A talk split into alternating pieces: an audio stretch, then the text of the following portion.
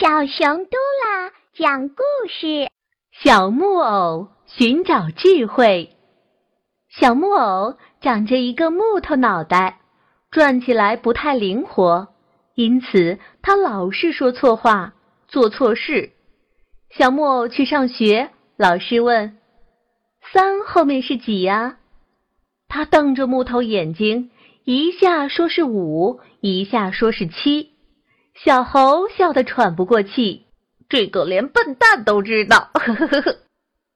五一联欢会上，大家都表演了节目，老师请小木偶也表演一个。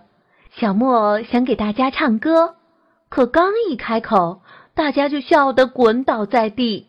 原来他一张嘴就跑调，听起来像在锯木头。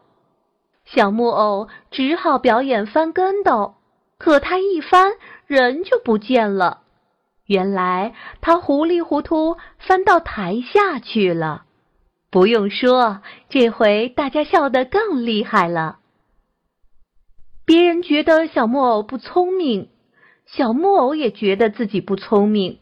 可是小木偶有志气，他决心去寻找智慧，让自己的木头脑袋。变得聪明起来。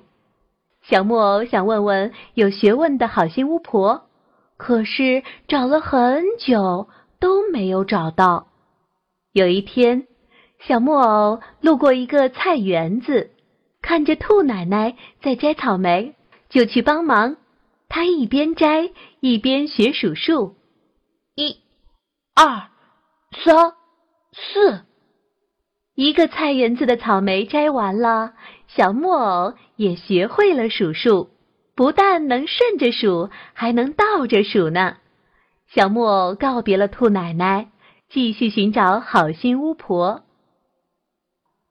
天快下雨了，鸟妈妈站在树上，急得叽叽喳喳的叫，因为啊，雨水会把鸟窝淋湿。小木偶看见了，把自己的大草帽送给鸟妈妈做屋顶。鸟妈妈太感激了，和鸟宝宝们唱起好听的歌。小木偶一遍遍用心的听，用心的记，很快就会唱了。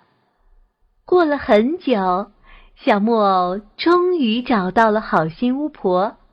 当他说自己是来找智慧的时候，好心巫婆笑了，她说：“其实你已经找到了，你没发现吗？原来啊，一路上小木偶通过自己的努力，学会了很多东西。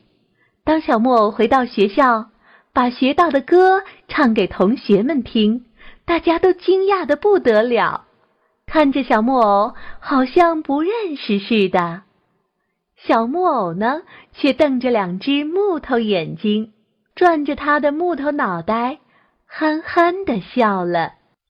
所以，聪明的小朋友，你们知道了吗？不管我们现在是什么样的状况，只要我们勇敢的一点一点学习，一点一点积累，不会的东西和难题，迟早都会被我们克服的。